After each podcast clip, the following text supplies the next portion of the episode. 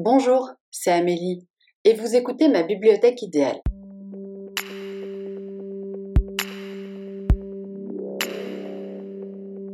Bienvenue dans ce septième épisode du podcast Ma bibliothèque idéale. Le but est de vous présenter les livres de ma bibliothèque qui me tiennent le plus à cœur en y incluant des anecdotes sur l'auteur ou sur l'œuvre. J'avais à cœur de vous parler d'une autrice que j'aime beaucoup et qui use d'un procédé d'autofiction particulièrement intéressant, j'ai nommé Delphine de Vigan. C'est une écrivaine française qui a écrit à ce jour dix romans pour lesquels elle a reçu de nombreux prix. Certains de ses livres ont été de véritables cartons et ont même été adaptés en film, à savoir No et moi et d'après une histoire vraie, et Les heures souterraines a été adapté en téléfilm. Aujourd'hui, nous allons parler de Rien ne s'oppose à la nuit, paru en 2011 chez J.C. Lattès et premier roman de l'autrice que j'ai découvert. Pourtant, un roman suppose une fiction. Dans ce cas-ci, c'est un peu plus particulier que ça. Mais de quoi ça parle, Rien ne s'oppose à la nuit? Ça parle de l'histoire de la famille de Delphine de Vigan, plus précisément de l'histoire de sa mère, qui était bipolaire. Celle-ci s'est suicidée et l'écrivaine décide d'écrire sur cette mère qui est toujours restée mystérieuse et qui portait bien des fardeaux. L'histoire commence ainsi. Ma mère était bleue, d'un bleu pâle mêlé de cendres, les mains étrangement plus foncées sur le visage, lorsque je l'ai trouvée chez elle ce matin de janvier. Les mains encore tachées d'encre au pli des phalanges. Ma mère était morte depuis plusieurs jours. J'ignore combien de secondes, voire de minutes, il me fallut pour le comprendre, malgré l'évidence de la situation. Ma mère était allongée sur son lit et ne répondait à aucune sollicitation. Un temps très long, maladroit et fébrile, jusqu'au cri qui est sorti de mes poumons, comme après plusieurs minutes d'apnée. Encore aujourd'hui, plus de deux ans après, cela reste pour moi un mystère. Par quel mécanisme mon cerveau a-t-il pu tenir si loin de lui la perception du corps de ma mère et surtout de son odeur? Comment a-t-il pu mettre tant de temps à accepter l'information qui gisait devant lui? Ce n'est pas la seule interrogation que sa mort m'a laissée.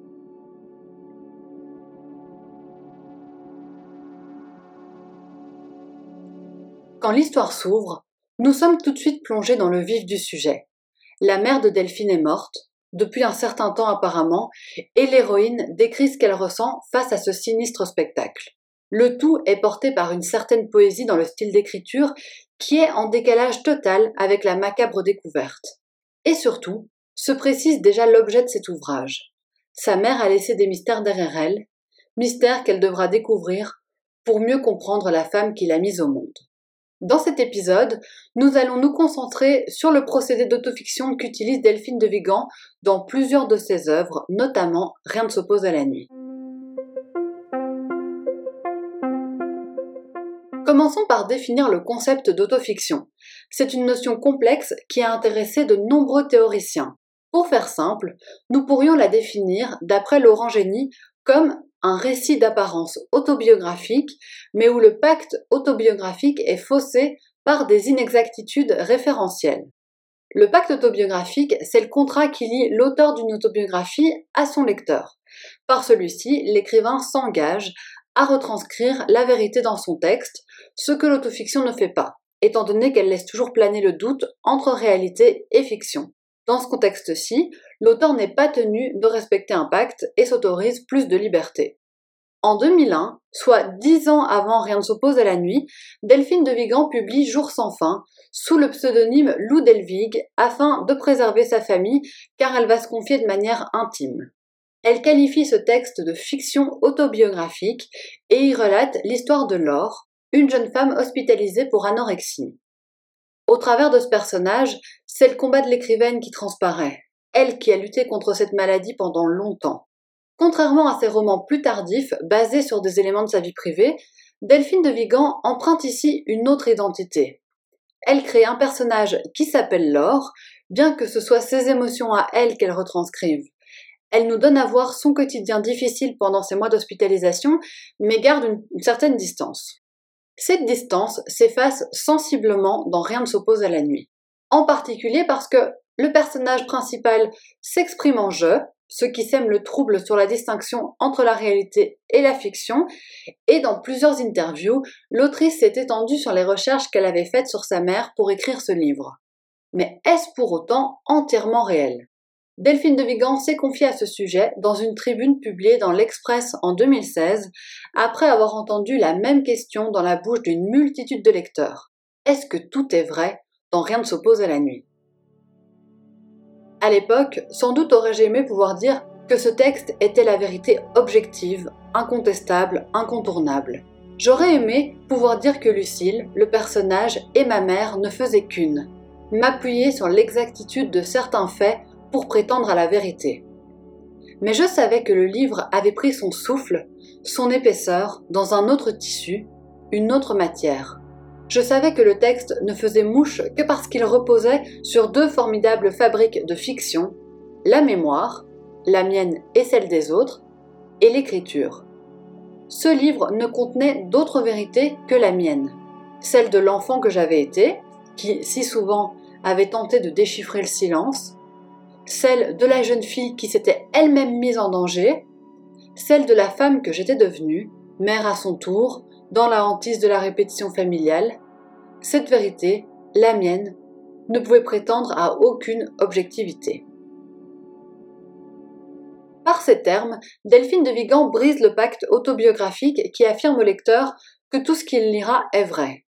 Elle affirme que la fiction prend une part importante dans son ouvrage, car elle ne peut fidèlement retranscrire les pensées de sa mère.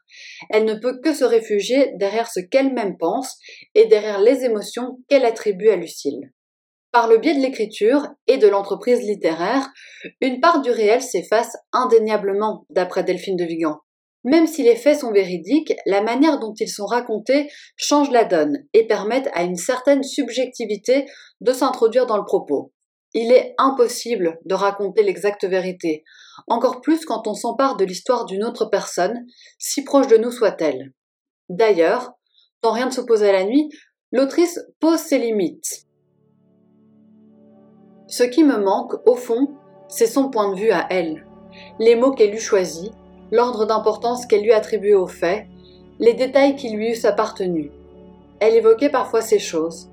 Elle les évoquait avec une violence certaine, mais hors de toute narration, de toute mise en récit, comme elle aurait jeté des pierres pour nous atteindre de plein fouet, ou bien se délester du pire.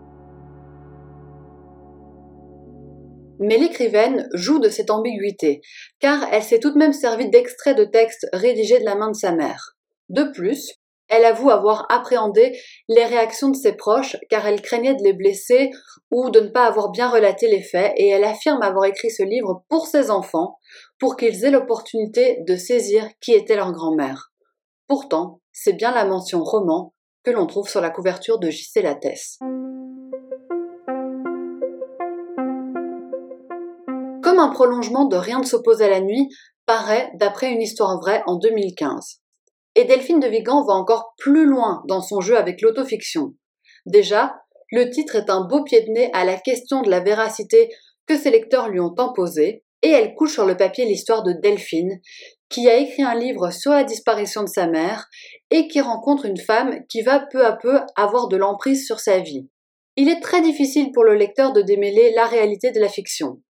Mais comme le questionne très justement Delphine de Vigan, n'est-ce pas le propre du romancier de se faire passer pour ce qu'il n'est pas, de faire croire aux histoires qu'il invente?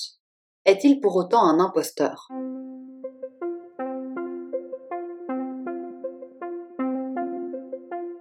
J'espère que cet épisode de ma bibliothèque idéale vous a plu.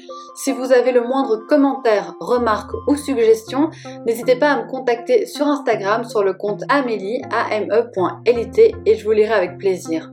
À très bientôt